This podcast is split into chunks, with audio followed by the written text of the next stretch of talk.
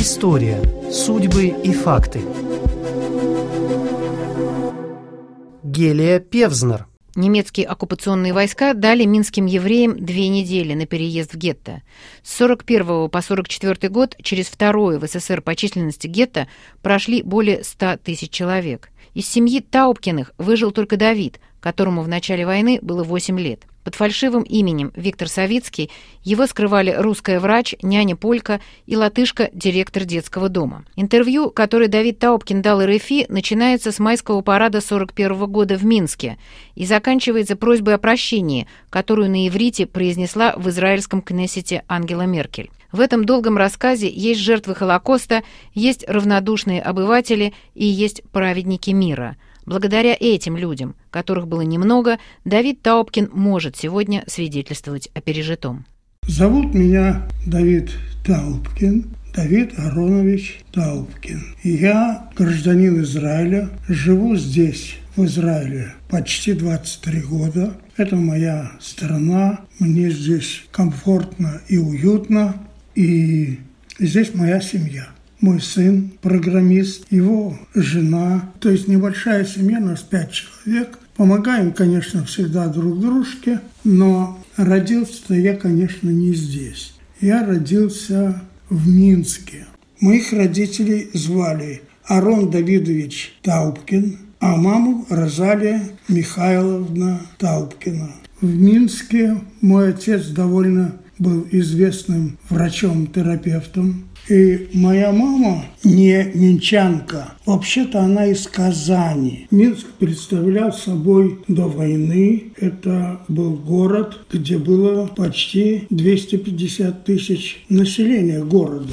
Порядка 70% населения города представляли собой евреи. Были, конечно, и поляки. Рядом польская граница до войны была в 17 километрах от города. И белорусы немножко, русские немножко. У нас был свой дом, большой дом. Я родился в 1932 году. Но отец мой на год меня поднял, исходя из армейских интересов будущих. Поэтому официально всюду у меня записан 1933 год. Э, я жил в такой еврейской семье, где частично соблюдались какие-то такой религиозный порядок, но в основном в доме говорили на русском языке. И так как я был мальчишкой, мне было тогда, скажем, семь с половиной лет, то я жил интересами своего двора. А в дворе жили мои друзья, приятели того времени – мы понимали друг дружку на всех языках, потому что понимали и идыш, естественно, и понимали и русский язык, и понимали и белорусский язык, и даже польский язык тоже понимали. Ну, конечно, обстановка в городе была достаточно напряженной приграничный город. И мы, конечно, задавали вопросы. Взрослые говорят, война будет. А мы задавали вопросы, ну и что, нам же интересно, мальчишкам было это. Война-то хорошо, будет интересно. Тем более, что родители говорили, что Красная Армия исключительно сильна, и если будет война, то она будет малой кровью и на чужой территории. Так мы это дело и воспринимали. 41 год, 41 год. Я закончил к этому времени первый класс престижной школы, и моя сестра тоже закончила в 1941 году э, школу с золотой медалью, и ей дали э, пригласительный билет на парад. И она мне сказала, хочешь, я тебя с собой возьму. Ну, я, конечно, очень обрадовался и отправился с ней на парад. Парад проходил на главной площади в Минске у Дома правительства. И так как я был маленьким, на параде я был маленький, меня поставили прямо у трибуны спереди. Значит, а сзади находилось все белорусское правительство во главе с Пантелеймоном Кондратьевичем Пономаренком, первым секретарем ЦК Компартии Беларуси. И начался парад. Парад произвел сильнейшее впечатление – пехота, кавалерия, бронемашины, танки. Все это проходило. И когда я вернулся домой, в наш двор, я своим сверстникам рассказал, что же я увидел. И, конечно, все мне тогда очень завидовали. Ну а спустя некоторое время, буквально через месяц, началась война. Нас, жителей рядом э, с нашим домом, всех жителей пригласили в бомбоубежище. А бомбоубежище представляло собой небольшой подвал, но затем началась бомбежка города. И этот подвал ходил ходуном, рвалось справа и слева. Бомбежка была страшная. Затем бомбежка закончилась. Нас выпустили, и тут я увидел огромное зарево, дым до неба. Но первым делом я глянул на наш дом. Дом стоял на месте. Но развороченные рельсы, воронки, все это было рядом. Мы собрались дома, а отец мой к этому времени, это было 24 24 июня, а 23 он получил повестку из военкомата и отбыл в ближайший госпиталь в качестве, э, в качестве врача в госпитале. И нам сказал, что вы сидите на месте, я за вами приеду. И он действительно приехал, но нас уже не было в доме, потому что мы ушли из города не от немцев. Никто не предполагал, что немцы будут здесь через пять дней а ушли от бомбежки. Ушли по Могилевскому шоссе, оно было продолжением нашей улицы, и мы по нему пошли. Июнь месяц, светло, и было так. По шоссе вскоре идти было нельзя, потому что над шоссе летали немецкие самолеты и били из пулеметов по толпе. Ну, а мы свернули на проселок и, пометуя указания советских властей, когда война началась-то, а указания были такие – не создавать паники и находиться на своих рабочих местах. Но люди были, в общем-то, послушные, и так оно было. Если бы нам сказали «уходите», можно было уйти. Таким образом, мы прошли по проселочной дороге, где шла толпа народа, один за другим, несли какие-то свои пожитки, постепенно их бросали. Значит, у нас был с собой портфель, мама несла с документами, и была какая-то обувь. И так мы прошли километров 30, а утром проснувшись, мы в, дом, в доме каком-то были там, проснулись, увидели немецкие солдат. И всем было сказано, вам всем следует вернуться на места своего прежнего проживания. Ну и мы вынуждены были вернуться. Шли теперь по этому же Могилевскому шоссе, уже в обратную сторону, а навстречу неслась немецкая техника. Танки, танки, пехота на машинах, и это все неслось навстречу. Мы пришли в наш старый дом. А к этому времени на всех столбах, на воротах были расклеены огромные объявления желтого цвета, в которых было написано 30 пунктов. Все евреи города обязаны в течение двух недель уйти в западную часть города, где будет образован еврейский район, еврейское гетто, которое они не должны покидать. Ну что было делать? Две недели. Можно было с собой взять все вещи, разрешалось. И постепенно евреи города двинулись по этому направлению, потому что в приказе было сказано, что те, кто не будут соблюдать, будут подвергнуты репрессиям вплоть до расстрела. Мы сидели дома, открытая печка была, и мы бросали в печку какие-то советские газеты, потому что в приказе было сказано еще, что обязаны все уничтожить всю советскую агитационную литературу. В это время мы сидели с мамой, рядом печка горела, мы кидали туда это все. Раздался стук в двери. Пришел наш сосед Клементий Лисовский и сказал, я помню этот разговор, Розалия Михайловна, ты в эту гету не ходил, он был простой рабочий. Мы тебя укроем, а там будет видно тебя и твою семью. Но мама сказала, что в приказе написано, что те, кто будут открывать евреев, будут расстреляны вместе с семьями. И тогда никто не мог предположить, что речь пойдет о тотальном уничтожении всего еврейского населения.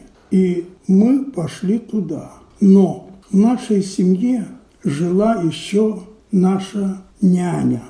Она была полька.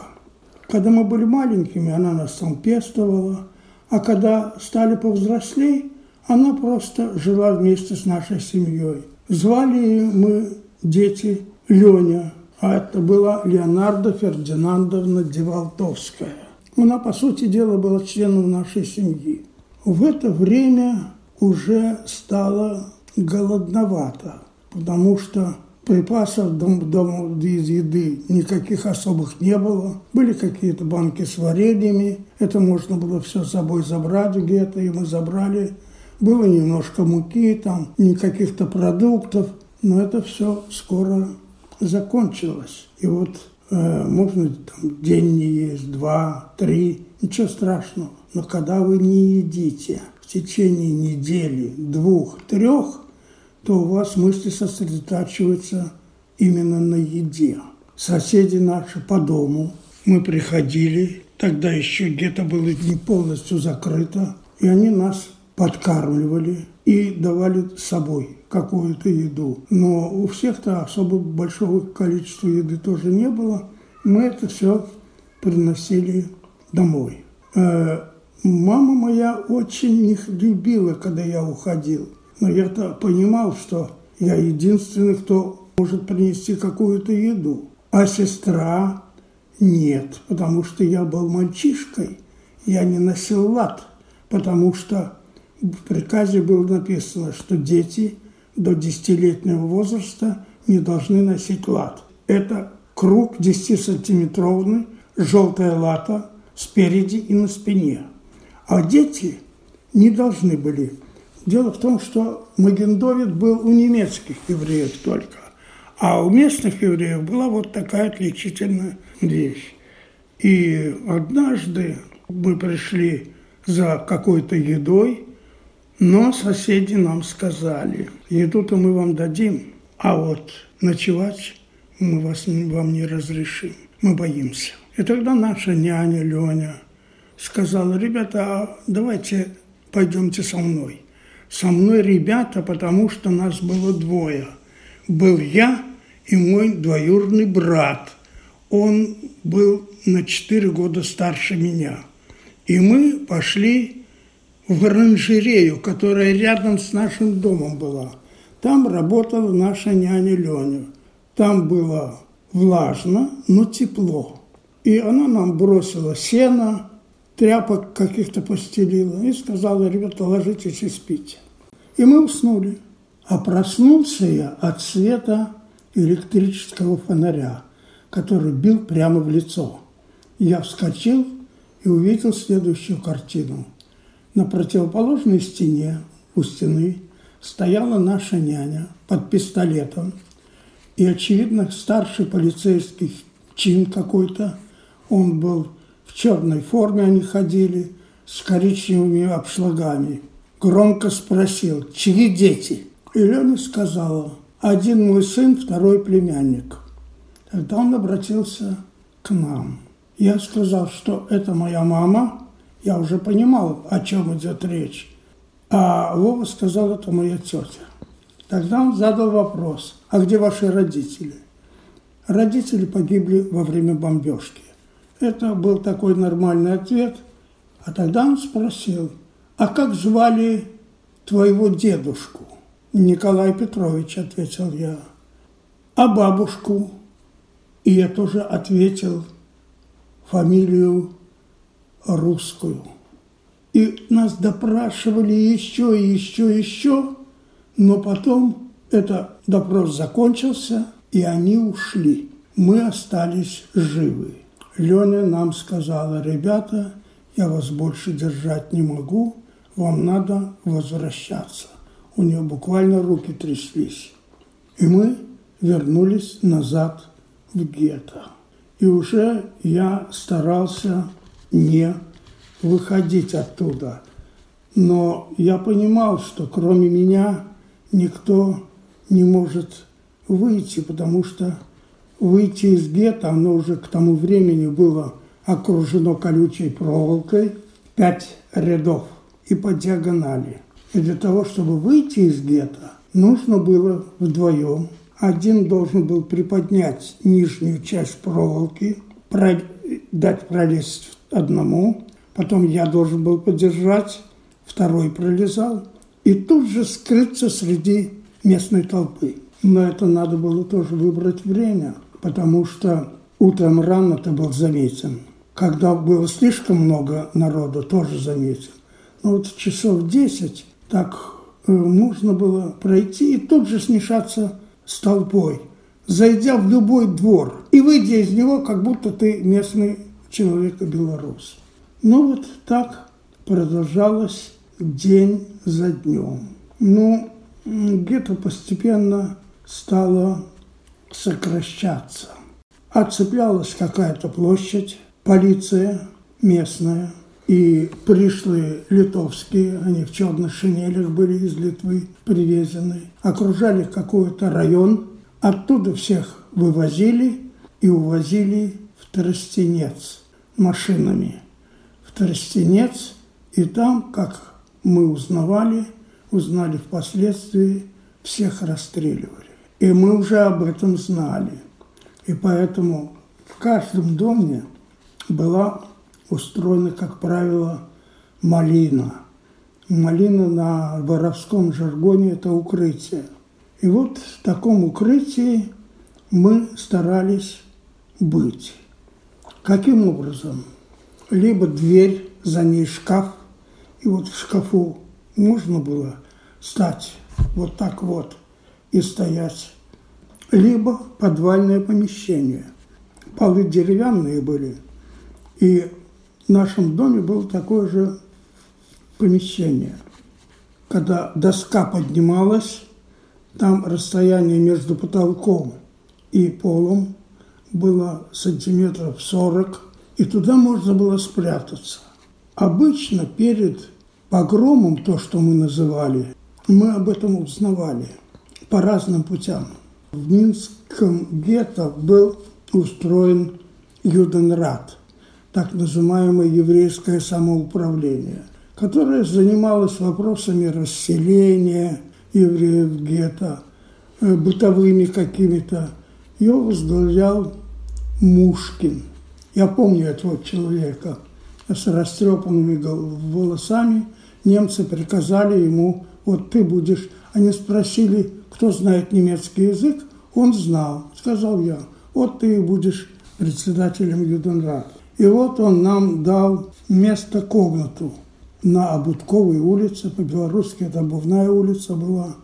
И на этой улице мы должны были жить в доме.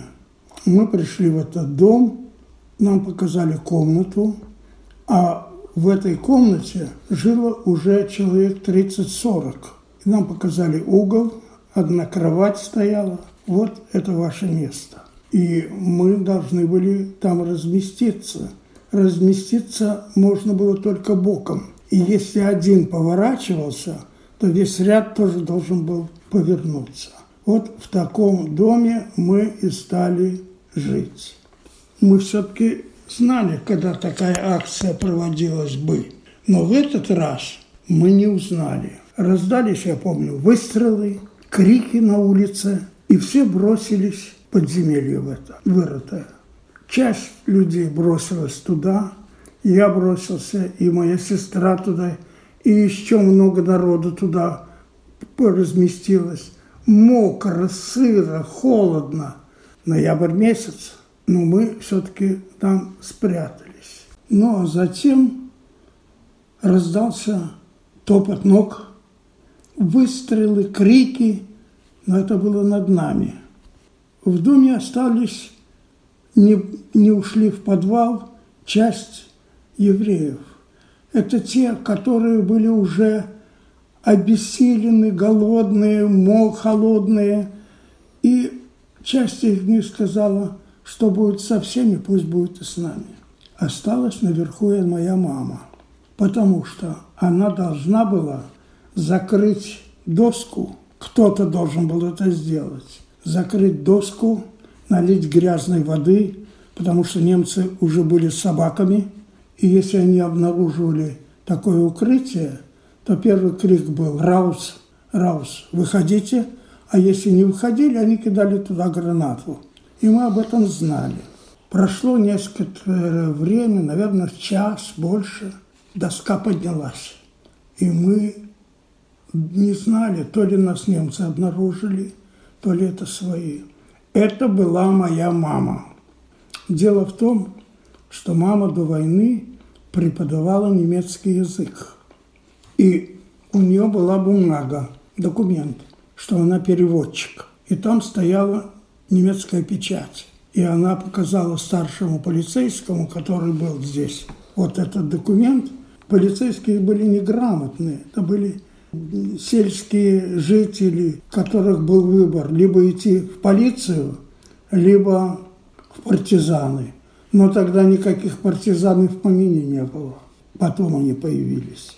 И таким образом тогда мы остались живы, и моя мама тоже осталась жива. Ну, а затем события относительно меня развивались следующим образом. Мама мне сказала, тебе нужно выбираться отсюда. Я сказал, нет, не хочу. Я очень был к ней привязан. И я сказал, что будет с тобой, пусть будет и со мной. Она сказала, знаешь что, давай сделаем так.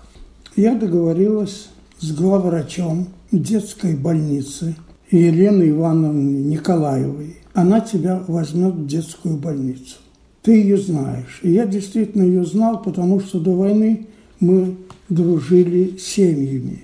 Я пришел на интернациональную улицу, а за пределами гетто, без латы, поднялся на второй этаж детской больницы, спросил, где здесь кабинет главврача. Она мне она показали, я зашел. Ну, она меня, конечно, узнала, и я ее узнал. Она мне сказала, вот что, я тебя беру в больницу, но забудь свое имя. Ты не Давид Таупкин, а ты Виктор Савицкий. Ты белорус. Нигде и никогда, ни при каких условиях не признавайся в своем происхождении. Сам погибнешь и нас погубишь. А теперь иди в палату. Я пришел в палату и ко мне бросилась девочка. Майорова, я ее знал, мы же учились в одном классе. С криком «О, я тебя знаю, ты был выдатник». Выдатник по-белорусски отличник. И я действительно первый класс закончил с похвальной грамотой. Но я сказал «не-не-не», ты обозналась, и на следующий день она исчезла. Я думаю, что Елена Ивановна ее оттуда перевела. И так я стал жить в этой больнице. Прошло месяца полтора, наверное. Однажды Елена Ивановна снова позвала меня и сказала, я больше тебя держать не могу. Мои сотрудники в этой больнице подозревают, что я прячу еврейского ребенка. И я боюсь, поэтому я тебя отсюда перевожу. И действительно пришла женщина, взяла меня за руку и отвела красивый переулок. Это город-то ведь небольшой был. В детский русский детский дом, которым ведала Вера Леонардовна Спарнинг. Она была латышкой, а латышей немцы приравнивали к фольксдойче, к немецкой расе. Я пришел с документом Виктор Савицкий, а документ мне выдали в белорусской управе.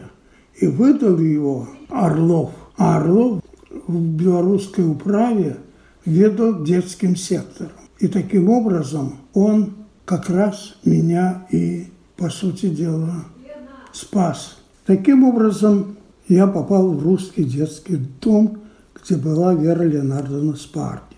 Она меня приняла, спросила, кто-то, Виктор Савицкий, белорус. А где ты жил раньше?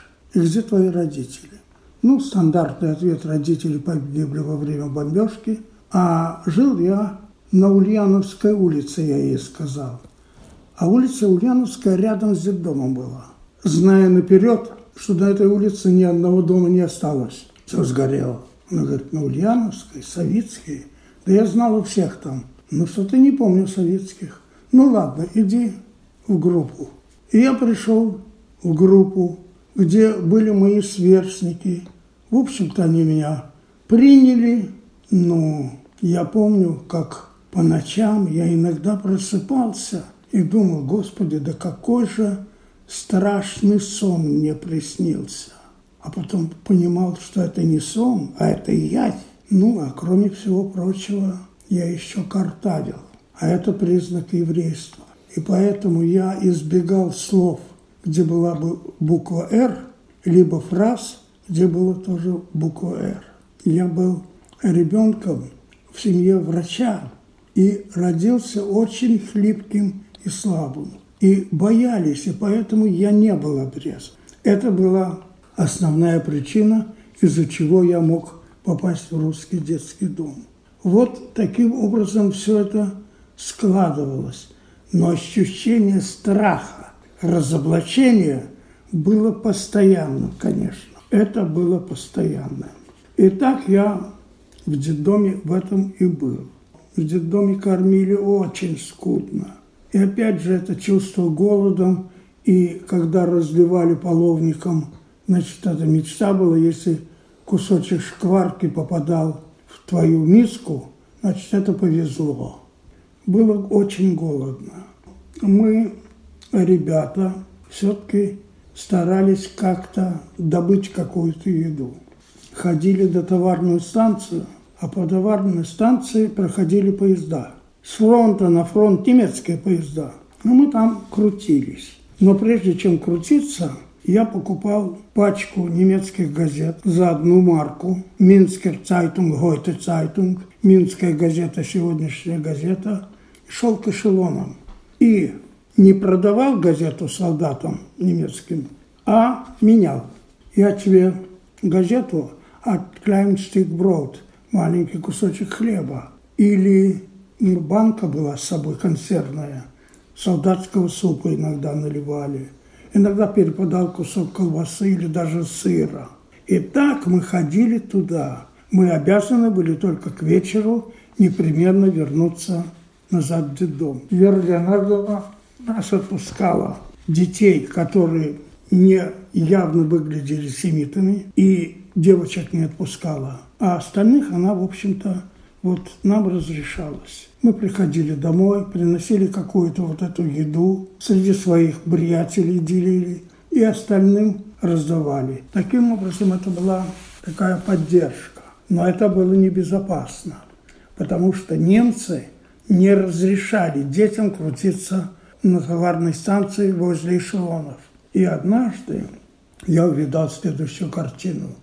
Я был со своим приятелем, старшим меня года на четыре, Вилли Никитиным, как оказалось впоследствии, Виля Лившиц. Мы с ним были вдвоем и увидели, как вдоль перрона бегут три жандарма, у них были бляхи такие на груди, поливают жандармерия, и огромная овчарка. Мы бросились бежать. Жандармы спустили овчарку, она догнала меня, схватила за локоть. Я был в куртке а Виля бросился бежать. Тогда она отпустила меня, побежала за ним. Потом я побежал. И так, перемещаясь, мы убежали далеко от вокзала. Тогда жандармы свистнули, собака вернулась, и тогда мы вернулись домой, бросив все банки, все. Ну, рассказали, что произошло, и с тех пор стали абсолютно осторожными, очень осторожными стали потому что если замечали малейшее какое-то э, изменение ситуации, моментально убегали. И так продолжалось день за днем. Гетто к этому времени уже было уничтожено, но чувство страха было постоянным. И потом мы вдруг заметили, что поезда на железной дороге остановились. Я пришел к Вере Леонардовне и сказал, Вера Леонардовна, я ухожу из детдома. Она говорит, а куда ж ты пойдешь? Я говорю, знаете, у меня есть няня моя, Леня, Леня. Она живет уже в другом месте. В нашем доме поселился полицейский, какой-то чин высокий. Я однажды на него нарвался. Я пришел, помню, зимой, было в шапке. Я пришел в дом и спросил, а где Леонарда Фердинандовна? А он сказал, она здесь уже не живет, мы ее прогнали. Но я уже узнал, другими путями, город-то небольшой, я узнал, что Леня живет в другом месте. Она жила на Лодочной улице, и я туда к ней пришел. Она меня, конечно, приняла. Приняла, она снимала там комнату у соседки. Соседка тоже понимала, что я еврейский ребенок, но это было уже другое время. И все начинали думать, придут советы и спросят, как вы здесь себя вели при немцах. Кстати говоря, и спросили. И я у нее стал жить. И вот помню, утром 3 июля 1944 года через мост река Свислочь проходила, и через мост утром двигались с востока на запад немецкие обозы. Здоровые битюги такие, кони. А затем наступила тишина, но в городе проходили взрывы. Взрывала какая-то техника, очевидно, немецкая. Они перед уходом все это уничтожали. И вдруг я услышал страшный грохот. По булыжной мостовой, буквально в 50 метрах от меня, неслись танки. Но это были не немецкие пятнистые танки. Это были танки с красными звездами на бортах. Это были советская армия. Она ворвалась в город с московского шоссе, а затем повалила пехота, артиллерия, в общем, вся такая армейская советская техника. Я бросился сначала к этим танкам – и вот тут, пожалуй, это был единственный случай, когда я разрыдался, потому что я понял, что моя эпопея закончена. И в детдоме были драки у нас, еще где-то, в гетто. Я никогда не плакал. А вот здесь стоял и рыдал, не мог остановиться. Подъехал Виллис, такая армейская машина. Вышел оттуда офицер, подошел ко мне и сказал – мальчик, ты не плачь, не бойся, они не вернутся, имея в виду немцев. Что тебе дать? И я попросил у него, дайте мне газету. Из газеты я узнал, что освобожден город Борисов. А это был тот город, куда ушел мой отец три года тому назад. И тогда я уже вернулся в свой дом. Дом был разграблен, разрушен, все было разбито. Мы с Леней убрали какое-то стекло, потому что полицай, который там жил, поломал все это. И я лег в свою постель и, пожалуй, за первый раз за все время сладко уснул. Леня была тоже рядом. Проснулся я утром от стука в дверь. Пришел офицер советский и спросил, что вы знаете о семье доктора Таубкина. Леня сказал, вот сын доктора сохранился, а больше мы ничего не знаем. Он мне сказал, идем со мной. Он привел меня рядом, был полевой госпиталь, он привел меня туда, и ко мне бросились, вот, говорит, ребенок, который из гетто вырвался. Вот ребенок, и ко мне бросились сестры, которые в этом полевом госпитале, врачи, нянечки какие-то, с криками «А где наши дети? Где наши старики? Где наши жены?» Я сказал, никого нет, все убиты. И вот тут-то начался такой плач и рев. Ну, офицер проводил меня назад домой и дал, позвал двух солдат, и они притащили в дом огромный мешок с хлебом, консервами американскими, всякими такой. Такой еды было, ну, много. Я почему подчеркиваю, потому что все время чувство голода, оно было всегда, а тут такое изобилие. Я, конечно, тут же дома, значит, пригласил всех ребят из детдома, которые были в детдоме у Веры Леонардовны, и ее, потому что прибежал до этого мой дворовый приятель, сын Клементия Лисовского, Ким. Он был рыжий, и еще до войны все проделки, все были какие-то черненькие и светленькие, а он был рыжий. И всегда на него, он, замечали его, и на него всегда все грехи наши падали. С криком «Твой батька идет!» Пришел отец. Он с советскими войсками вернулся назад. Ну, разрыдались, расплакались. Я, как свое достижение, сказал ему, что я отучился картавить. И я, и я действительно отучился картавить. Он спросил меня, что ты знаешь о маме, о Лиде, о моей сестре. Я сказал, я ничего не знаю. Мы расстались, я больше с ней не виделся. Но отец навел справки. Он был тогда главврачом, врачей-то уже не было в Минске, он был главврачом белорусской Кремлевки. Он навел справки и выяснил, что маму арестовала гестапо, допрашивала. И затем она была расстреляна, она была в тюрьме сначала в Минской. Отец нашел женщину, которая была с ней в одной камере – и рассказывала, как мама рассказывала им какие-то сказки, истории с тем, чтобы как-то отвлечь от того ужаса, который был в Минской тюрьме. Затем ее вывезли, и она была расстреляна в Тростенце. Это место концлагеря Тростенец. А моя сестра по чужим документам добралась до партизанской зоны и была в партизанском отряде.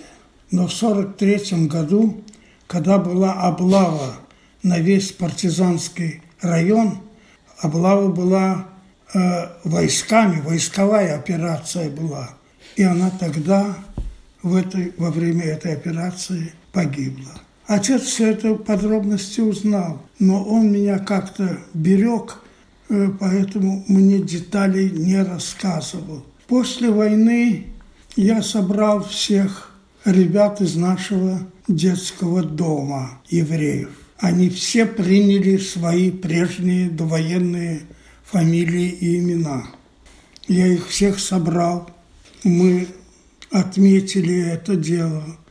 Кроме одной девочки, кстати говоря, которая у нее погибли все родные и близкие, и она из города Мозырь, это километров 100 от Минска, она туда уехала, не сказав, что она еврейка, и выросла там, вышла замуж, дети у нее уже появились.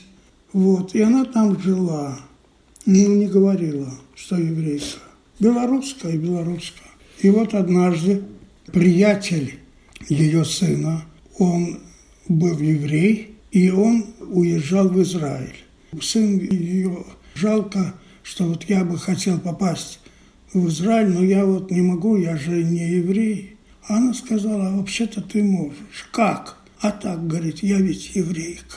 Они прошли через процедуры ЗАГСов и всего остального, и она действительно вернулась и жила в Петахтикве. Мы с ней встречались, и, и семья ее, ее уже, так сказать, и дети, и внуки, и все поселились в Петахтикве. Вот такая история была с ними. Но затем мы, конечно, всех, кто нас спасал, через Яд Вашем оформили их звание праведников народов мира, и Вера Леонардовна Спарнинг – и Елена Ивановна Николаева, и Василий Семенович Орлов, и Ким Лисовский, и Ольга Лисовская, и Клементий Лисовский тоже стали праведниками народов мира. Но, правда, с Климом Лисовским произошло следующее. В инструкции Яд Вашема должно быть записано, что человек, который спасал евреев, должен был осознавать ту опасность, которая ему грозила. А мог ли мальчик в 12 лет осознавать? И Яд Вашем сказал нет, не мог. И Кима Лисовского не причистили. Но со временем мы рассказали то, что сделал сам Ким. Когда гетто было уже уничтожено, часть детей в момент последней акции, это были ребята старше, 13, 14, 15, 16 лет. Они прорвались через проволоку и оказались в русском районе. Сорвав латы, они пробежали, добежали до реки, а дальше была река и Свислочь. Там были камыши. И вот в этих камышах они спрятались. А на мосту за камышами стояла уже немецкая охрана. И она не пропускала никого туда. И тут они увидели, как идет, не пропускал никого, имея в виду евреев, естественно. Идет мальчик, так сказать, гордо и открыто. И он пришел и сказал, ребята, я сейчас иду домой, принесу вам поесть. Он ушел, а они испугались, то ли он приведет полицию, а если полицейский находил еврейских детей, он получал там водку и махорку и все остальное. Вернулся Ким, принес им поесть, забрал все дома, что было из еды. Потом сказал, вот сторожка, это столярная мастерская моего отца. Там стружка. Значит, я вешаю на сторожку большой амбарный замок. Снимаю стекла. Вы забираетесь через стекла туда вовнутрь, там ночуете. Там тепло, а утром вы выбираетесь и прячетесь в камышах. И так продолжалось недели две. За это время охрана уже была снята, мы это все сообщили в комиссию по присуждению в Ядвашем званий праведников мира, и Киму Лисовскому тоже присвоили это звание. Но вот как вела себя публика местная, обыватель? Обыватель, ведь он и есть обыватель.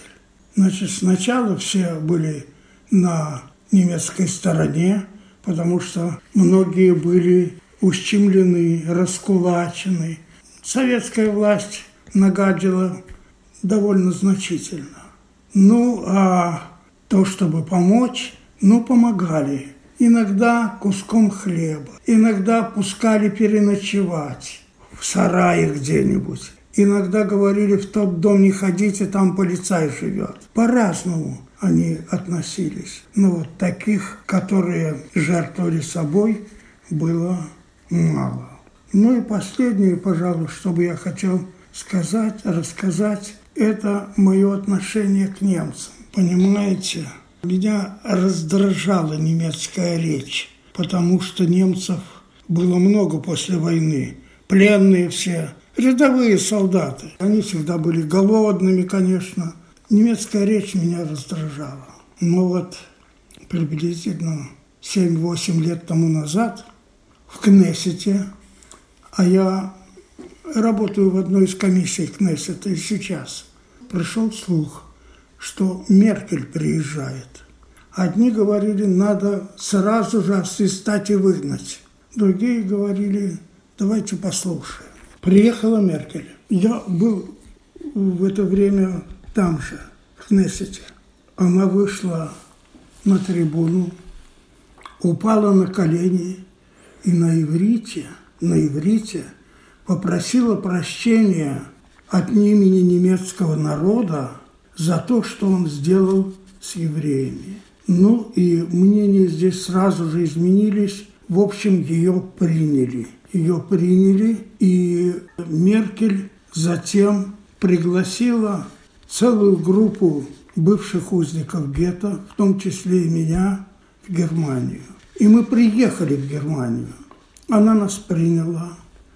Мы попали в то место, в Анзее, где было принято окончательное решение по еврейскому вопросу. Там музей, отличный музей. Затем мы встретились с Меркелем, а затем нас принял президент Германии. И нам все это дело показали. И, соответственно, тогда и мое отношение к немцам каким-то образом изменилось. Как после войны сложилась ваша жизнь? Вы получили образование? После войны это было время государственного антисемитизма в Советском Союзе. И я не смог поступить в институт. И тогда я узнал, что в Риге образуется авиационное училище.